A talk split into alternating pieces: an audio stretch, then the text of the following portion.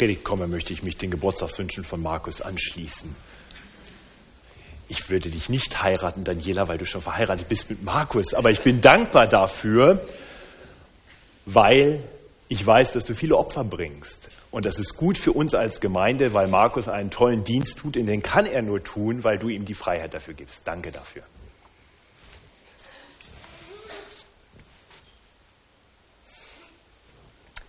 Der Herr ist aufgefahren.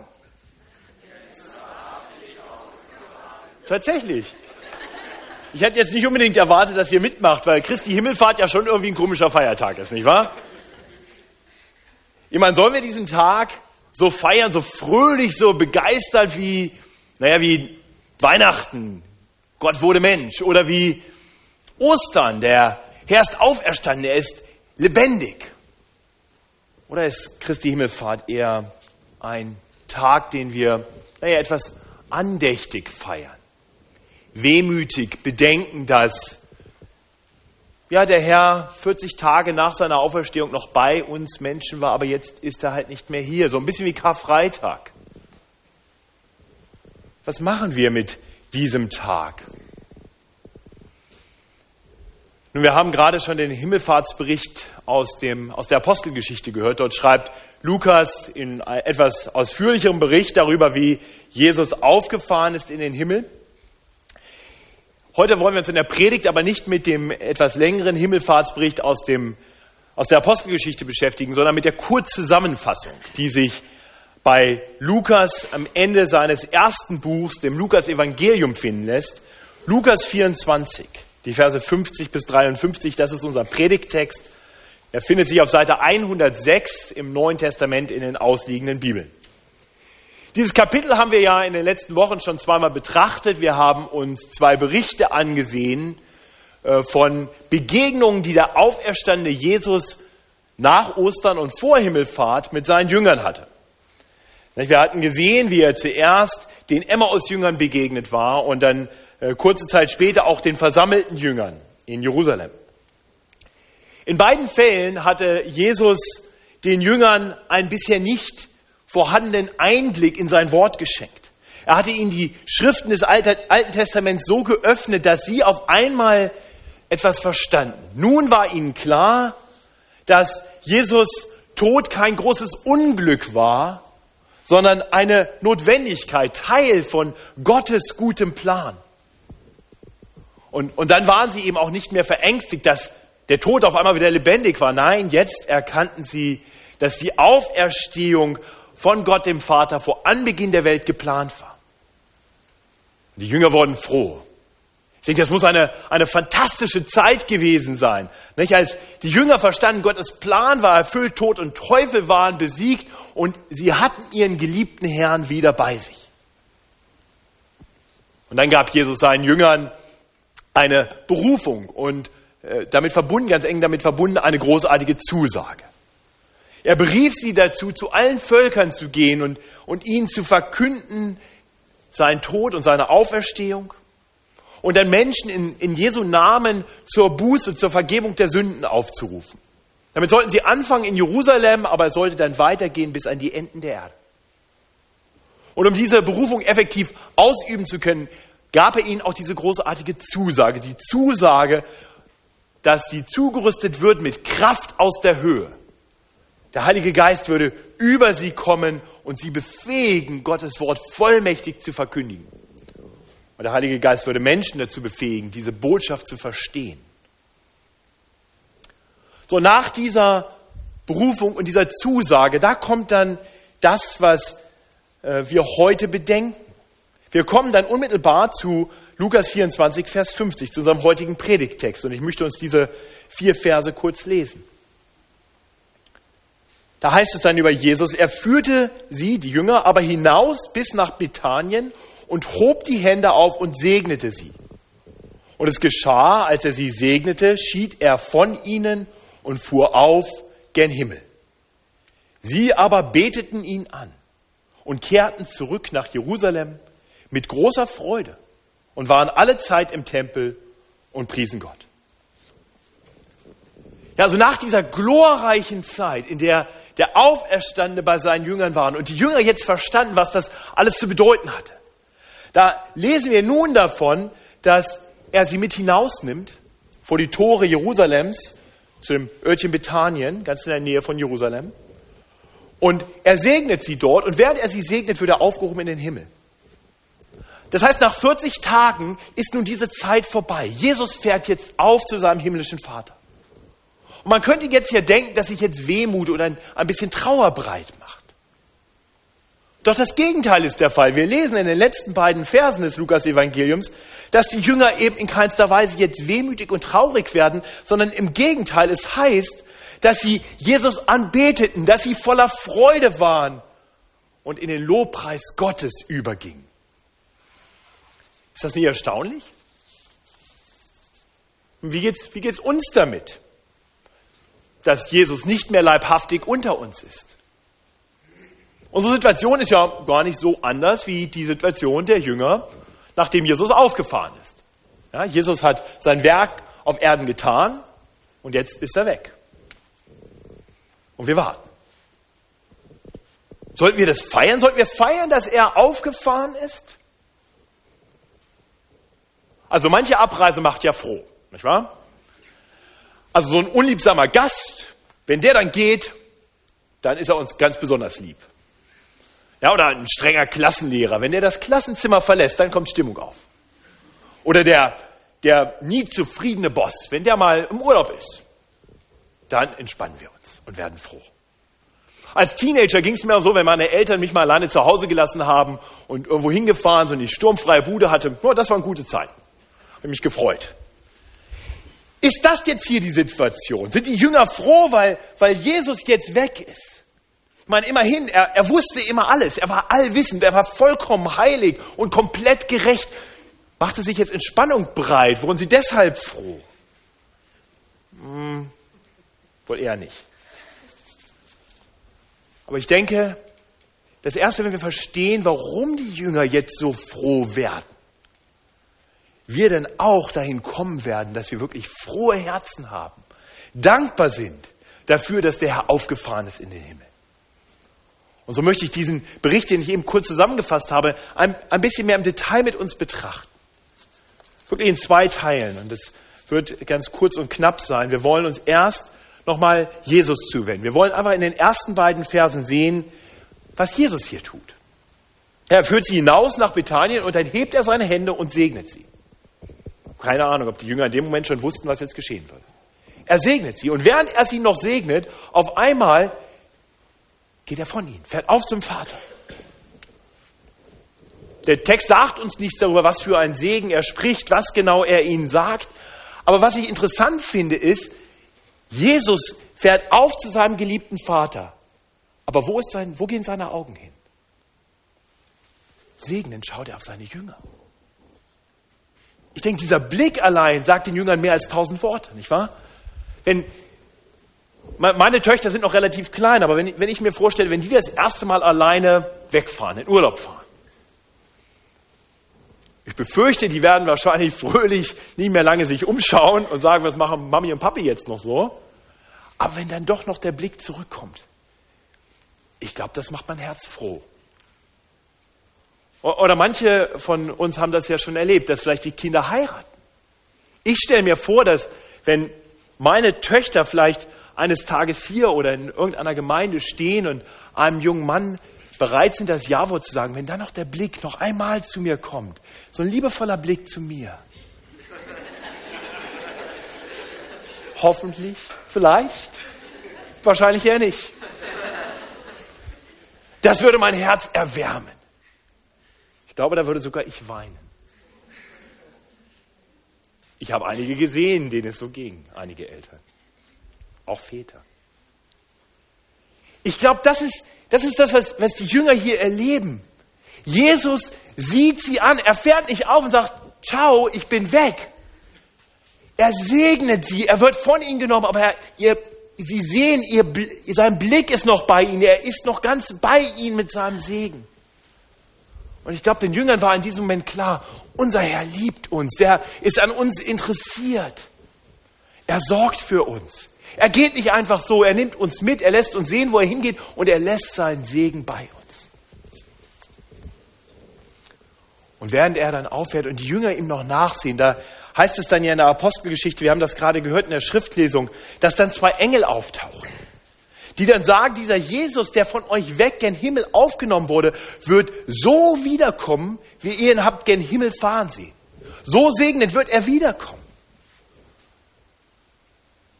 Und ich kann mir vorstellen, dass diese Zusage die Jünger daran erinnerte, dass Jesus ihnen ja kurz zuvor erklärt hatte, dass alles, was geschah, alles, was geschehen würde, genau so geschehen wird, wie es die Schrift gesagt hat. Jesus hatte den Jüngern ja die, das Verständnis geöffnet, sodass sie die Schrift verstanden. Sie hatten jetzt verstanden, warum die Dinge so geschehen waren, wie sie geschehen waren. Sie hatten verstanden, dass Jesus der lang erwartete Messias war, dass sein Tod notwendig war, dass seine Auferstehung nichts war, was Angst machen muss, sondern was die Schrift schon gelehrt hatte. Und wahrscheinlich war ihnen jetzt auch klar, dass die Schrift ja noch mehr zu sagen hatte über Jesus. Ich kann mir vorstellen, dass in dem Moment, wo Jesus auffährt und die Engel ihm sagen, ihn sagen, er ist jetzt aufgefahren und eines Tages kommt er wieder, dass den Jüngern jetzt klar wird, von dieser Himmelfahrt zeugt doch auch die Schrift des Alten Testaments. Hat nicht der Prophet Daniel darüber geschrieben, wie dieser Messias auffährt und beim, um zum Vater kommt?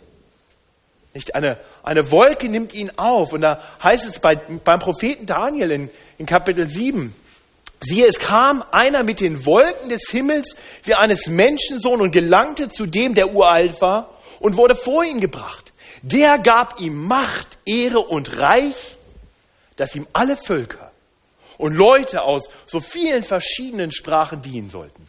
Seine Macht ist ewig und vergeht nicht und sein Reich hat kein Ende.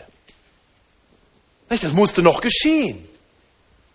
Der Herr musste noch auffahren wieder zum, zum Vater und Macht, Reich und Herrlichkeit empfangen. Und ich kann mir vorstellen, dass die Jünger in diesem Moment, spätestens als die, die Engel ihnen das verkündeten, verstanden, was hier geschah. Jetzt ist es soweit. Jetzt fährt er auf.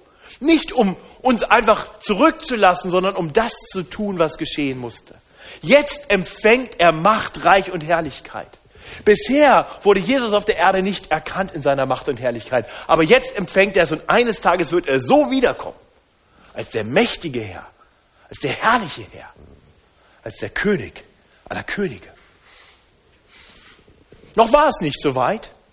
Und so taten die Jünger nun das, wozu Jesus sie berufen hatte. Sie gingen zurück, nach Jerusalem und warteten darauf, ausgerüstet zu werden mit der Kraft aus der Höhe, mit dem Heiligen Geist. Ich denke, die Jünger hatten jetzt das völlige Vertrauen darauf, dass Jesus alles richtig macht, dass alles genauso geschehen wird, wie es geplant war von Gott. Sie waren jetzt tatsächlich entspannt, nicht weil der gestrenge Herr weg war, sondern weil sie wussten, dass er alles im Griff hatte und seinen guten Plan ausführte. Und so lesen wir über die Jünger ab Vers 52. Sie beteten ihn an und kehrten zurück nach Jerusalem mit großer Freude und waren alle Zeit im Tempel und priesen Gott. Ich denke, die Jünger verstehen jetzt ihre heilsgeschichtliche Position. Sie wissen jetzt darum, dass, dass, Jesu, dass Jesu in seinem Kreuzestod, in seiner Auferstehung alles vollbracht hatte, worauf sie angewiesen waren. Ihnen war klar, jetzt wird bald der Heilige Geist kommen, die Kraft aus der Höhe. Und dann werden sie gehen zu allen Völkern, um das Evangelium zu verkündigen. Und sie vertrauten darauf, eines Tages, da kommt er wieder. Und dann wird er sein Reich für alle sichtbar aufrichten. Und diese Erkenntnis macht sie eben froh. Sie sind eben nicht mehr wehmütig darüber, dass er nicht mehr leibhaftig bei ihnen ist. Nein, im Gegenteil, sie wissen, dass es besser ist, dass es notwendig war, dass er geht. Es ist der nächste Schritt in der Heilsgeschichte, der nächste Schritt hin zur Herrlichkeit. Und Jesus ist diesen Schritt jetzt gegangen.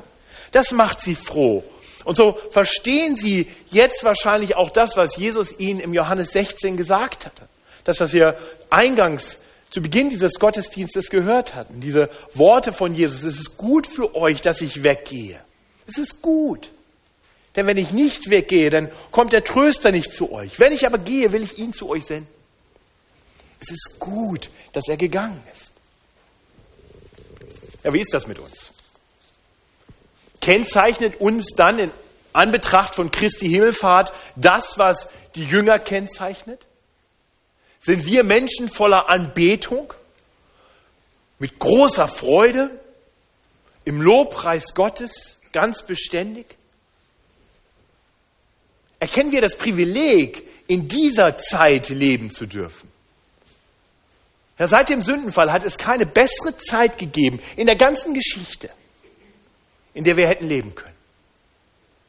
Sicherlich nicht direkt nach dem Sündenfall, sicherlich nicht zur Zeit von Noah, auch nicht zur Zeit der Propheten, auch nicht zu der Zeit, als Jesus leibhaftig auf Erden wandelte. Nein, es hat keine bessere Zeit je gegeben in der Heilsgeschichte seit dem Sündenfall als die, in der wir jetzt leben. Ja, es wird eines Tages noch besser werden. Aber erkennen wir das? Also ich höre immer mal wieder von Menschen, dass sie denken, dass es für sie besser wäre, wenn sie zu der Zeit gelebt hätten, als Jesus leibhaftig auf Erden war. Manche Skeptiker behaupten, dass wenn sie Jesus nur leibhaftig vor sich hätten, dann würden sie glauben. Ganz ehrlich, ich glaube das nicht. Die Vielzahl der Menschen, die Jesus leibhaftig vor sich hatten, die haben ihn abgelehnt oder bestenfalls ignoriert. Und selbst seine Jünger haben ganz vieles nicht verstanden. Das ist das klare Zeugnis der Evangeliumsberichte. Evangeliumsberichte. Die Menschenmassen fanden zwar Jesu Wundertaten irgendwie ganz faszinierend, aber, aber letztendlich stimmten sie doch alle mit ein in den Chor. Kreuzige ihn, kreuzige ihn. Und selbst nach seiner Auferstehung. Da waren die einen, die, die wollten das verheimlichen, die wollten es nicht wahrhaben und die anderen, die waren verängstigt, die Jünger, die konnten nichts damit anfangen. Furcht machte sich breit.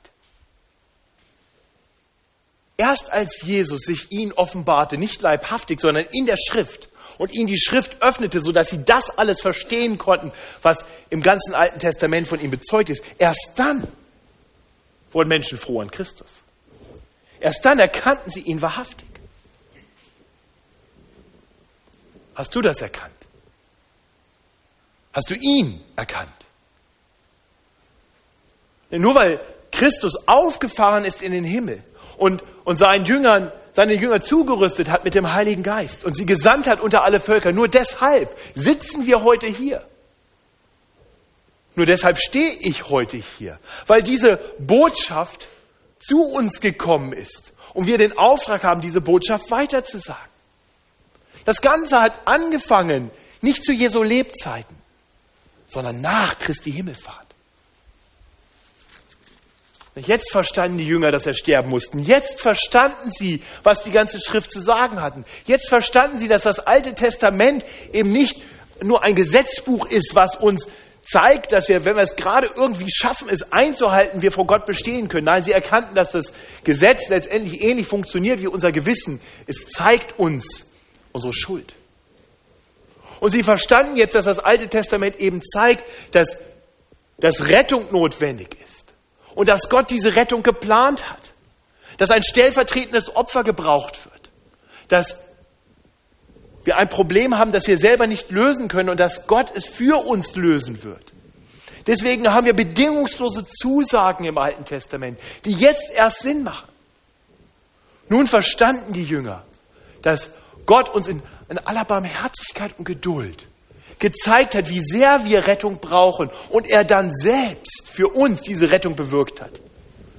Dazu sandte er seinen Sohn Jesus Christus, nicht? dass er unter uns lebt, so wie wir hätten leben sollen und dann für uns stirbt, den Tod, den wir verdient hätten. Wenn keiner von uns lebt, so wie er hätte leben sollen, keiner von uns hat das Gesetz erfüllt, keiner von uns kann mit reinem Gewissen vor Gott stehen und sagen, ich habe eigentlich alles richtig gemacht. Nein, wir alle wissen, dass wir nicht vollkommen gut sind und wir deshalb vor einem vollkommen gut nicht bestehen, vollkommen guten Gott nicht bestehen können. Es sei denn, er macht uns gut, es sei denn, er macht uns gerecht. Und das hat Jesus Christus getan, als er unsere Schuld auf sich nahm und uns seine Gerechtigkeit dadurch gab. Wir sind nun befreit. Befreit von allem Zwang des Gesetzes. Befreit von aller Schuld stehen wir vor Gott als Menschen, die Annahme bei ihm finden, wenn wir denn zu ihm kommen im Glauben. Jesus hat Tod und Sünde besiegt. Er ist auferstanden. Er hat den Weg geebnet zu Gott dem Vater. Und jetzt ist er aufgefahren und wartet dort, sitzt dort und hat von dort gesandt den Heiligen Geist, der in den Gläubigen wohnt und der den Nichtgläubigen die Schrift auftut, der das Zeugnis der Apostel und nach ihnen aller Gläubigen gebraucht, um Menschen hineinzurufen in sein Reich, bis er dann kommen wird und es für alle Zeit aufrichten wird. Die große Frage für dich ist heute also die, hast du diese Botschaft im Glauben angenommen? Hast du diese Erkenntnis? Der Heilige Geist ist da. Und er wird dir Verständnis geben. Er wird dich tief hineinführen in alle Wahrheit. Wenn du dich denn Gott zuwendest. Die Jünger hatten das erkannt. Die Jünger hatten erkannt, dass nun diese Zeit gekommen war. Sie waren einen Schritt weiter gekommen, einen Schritt näher an der Aufrichtung von Gottes Reich. Und so kehrten sie nach der, Himmelfahrt zurück nach Jerusalem mit großer Freude und sie priesen Gott. Und so will ich uns noch einmal fragen, wie ist das mit uns? Ist unser Leben geprägt von großer Freude? Von einer tiefen Freude, die unser ganzes Leben bestimmt? und uns auch gerade in schweren Zeiten Zuversicht gibt. Einer tiefen Freude, die unabhängig ist von Lebensumständen. Ist dein Leben geprägt vom Lobpreis Gottes? Das heißt, lebst du dein Leben ganz bewusst im Hinblick auf Gott, um ihn zu ehren in allen Dingen? Mal ganz ehrlich, wir können doch alle noch ein bisschen mehr davon gebrauchen, oder? Mehr Freude? Mehr Lobpreis? Und das Lukas-Evangelium zeigt uns den Weg dahin. Es scheint ja fast so, als wenn im, im Lukas-Evangelium alles auf diesen Bericht von Christi Himmelfahrt hinzutreibt, so als wenn es das große Happy End wäre. Und in der Tat, es ist das Happy End. Das ist das, was Lukas beabsichtigt. Nicht? Mitten im Lukas-Evangelium gibt es einen Vers, an dem der große Wendepunkt des Lukas-Evangeliums ist. Wer sich mit dem Lukas-Evangelium schon beschäftigt hat oder überhaupt mit den Evangelien, der weiß, dass, dass im Prinzip nach dem Christusbekenntnis des Petrus sich Dinge verändern. Jesus geht dann nach Jerusalem. Jetzt ist seine Zeit des sich langsam Bekanntmachens unter den Menschen, seiner Wundertaten, die kommt jetzt zu einem Ende. Jetzt geht er nach Jerusalem. Und Lukas beschreibt das in faszinierenden Worten. Lukas 9, Vers 51. Da heißt es, es begab sich aber, als die Zeit erfüllt war, dass er hinweggenommen werden sollte. Das Wort, was hier steht, ist Exodus im Griechischen. Das ist genau das gleiche Wort, was dann bei der Himmelfahrt gebraucht wird. Als die Zeit für seine Himmelfahrt, für sein Scheiden aus dieser Welt gekommen war, da wandte er sein Angesicht stracks nach Jerusalem zu wandern. Ja, von da an ging Jesus in Richtung Jerusalem, um dort am Kreuz sein Leben zu geben als Lösegeld für viele. Aber das war nicht das Ende, das war nur eine Etappe. Es ging noch weiter und alles kulminiert im Lukas-Evangelium in seiner Himmelfahrt. Und die Jünger, die dürfen das jetzt sehen, die dürfen das bezeugen. Und sie beten den Herrn an. Sie werden froh und preisen Gott. Auch das ist faszinierend. Nicht? Solange Jesus noch bei ihnen ist, da lesen wir nirgends davon, dass die Jünger zusammenkommen und Jesus anbeten. Wir, wir sehen immer so einzelne Berichte, wo, wo Petrus den, Jesus als den Christus bekennt. Wir sehen den, den Bericht, wo, wo Thomas, nachdem er erst gezweifelt hatte, Jesus anbetet. Aber, das, aber dass sie gemeinschaftlich Jesus anbeten, das geschieht hier zum ersten Mal, nach seiner Himmelfahrt. Die Jünger taten das nun, weil, weil sie erkannten, wer Jesus wirklich ist, weil er es ihnen gezeigt hatte in der ganzen Schrift und sie verstanden, wie die ganze Schrift von ihm zeugt. Sie taten das, weil, weil sie in diesem Moment eine Erkenntnis hatten, die, die dann später sich ausbreiten sollte durch den Heiligen Geist, den Geist der Wahrheit und der Erkenntnis. Dieser Geist kam über die Jünger und tat dann das, was Jesus ihnen versprochen hatte. Er lehrte sie und er erinnerte sie an alles, was Jesus ihnen zu Lebzeiten gesagt hatte. Und so haben wir heute, so hast du heute neben dem Christuszeugnis im Alten Testament das die Jünger damals hatten.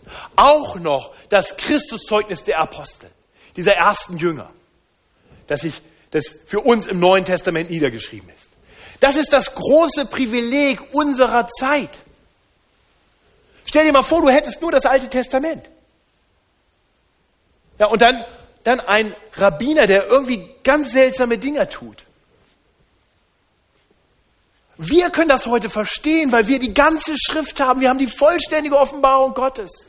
In der Bibel erkennen wir so viel mehr von Jesus, als die Jünger zu Jesu Lebzeiten je erkannt haben. Was für ein Privileg. Gott sei Dank, dass wir heute leben dürfen und diesen Schatz der gesamten Gottesoffenbarung in den Händen halten dürfen.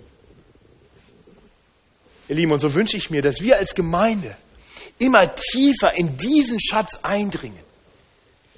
Wenn, wenn, du das noch gar nicht so richtig getan hast, wenn du noch keinen wirklichen Zugang zum Wort Gottes hast, dann möchte ich dich einladen.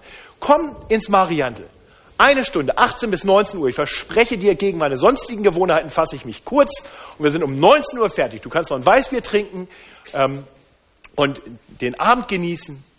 Aber nimm dir Zeit, einige Wochen lang mit mir das Markus-Evangelium zu lesen. Das werden wir tun. Wir werden das Markus-Evangelium lesen und werden darüber ins Gespräch kommen letztendlich ist, ist alles, was wir hier in der Gemeinde tun, darauf ausgerichtet, dass wir tiefer hineinkommen in Gottes Wort. Deswegen haben wir Gottesdienste, die wortzentriert sind, mit Schriftlesung, mit Liedern, mit biblischem Inhalt, mit Predigen, die ganz bewusst nicht so kurz sind wie in anderen Gemeinden. Wir haben eine Bibelstunde, in der wir uns über eine Stunde lang mit einem Bibeltext beschäftigen. Wir haben Hauskreise, in denen, sich, in denen wir uns in kleinen Gruppen versammeln, um Gottes Wort herum. Wir bieten Jüngerschaftskurse an, damit Menschen noch mehr lernen können, wie sie Gottes Wort lesen können. Das ist unser großer Wunsch, dass wir tiefer hineinkommen und diesen Schatz ergreifen. Denn nur so werden wir froh. Nur so werden wir froh. Und so wünsche ich uns, dass wir unsere Bibellese nicht als Pflichtprogramm abspulen, nicht nur an der Oberfläche ein bisschen kratzen und denken, das reicht dann, jetzt haben wir unsere Pflicht getan. Bibellesen ist kein Pflichtprogramm. Ist der Zugang zu einer Gottesoffenbarung. Es ist ein Schatz, in dem wir tief forschen dürfen und der unsere Herzen mit Freude erfüllen wird. Und das wird vor allem dann geschehen, wenn wir es mit dem richtigen Fokus lesen, wenn wir erkennen, dass die ganze Schrift uns hinweist auf Jesus Christus ihn uns vor Augen stellt, sodass wir im Schauen auf ihn seine Herrlichkeit erkennen können und ihm ähnlicher werden. Ich kann dir garantieren, je tiefer du in diesem Schatz gräbst, desto froher wird dein Herz werden. In diesem, in diesem Sinne wünsche ich uns einen frohen Himmelfahrtstag. Denn es ist gut, dass er aufgefahren ist. Ich bete. Lieber Vater, danke, dass du uns deinen Sohn gesandt hast. Danke, dass du ein Gott der Gnade bist, dass du ein Gott bist voller Barmherzigkeit und großer Geduld. Danke, dass du nicht aufgehört hast, deine Hand zu uns auszustrecken. Danke, dass du auch heute noch rufst, damit Menschen zu dir kommen und erleben dürfen, wo allein wahre, dauerhafte Freude zu finden ist.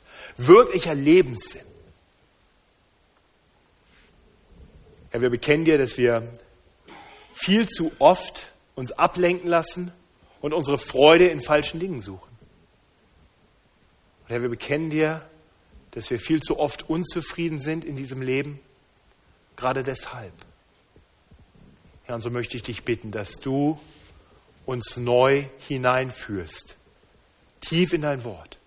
Danke, dass wir den Geist der Wahrheit und der Erkenntnis haben und dass wir wissen dürfen, dass in Christus verborgen liegen alle Schätze der Weisheit und der Erkenntnis. Herr, so wollen wir dich bitten, dass du uns hilfst, diese Schätze immer mehr zu bergen, sodass unsere Herzen froh werden und wir dich preisen und anbeten. Amen.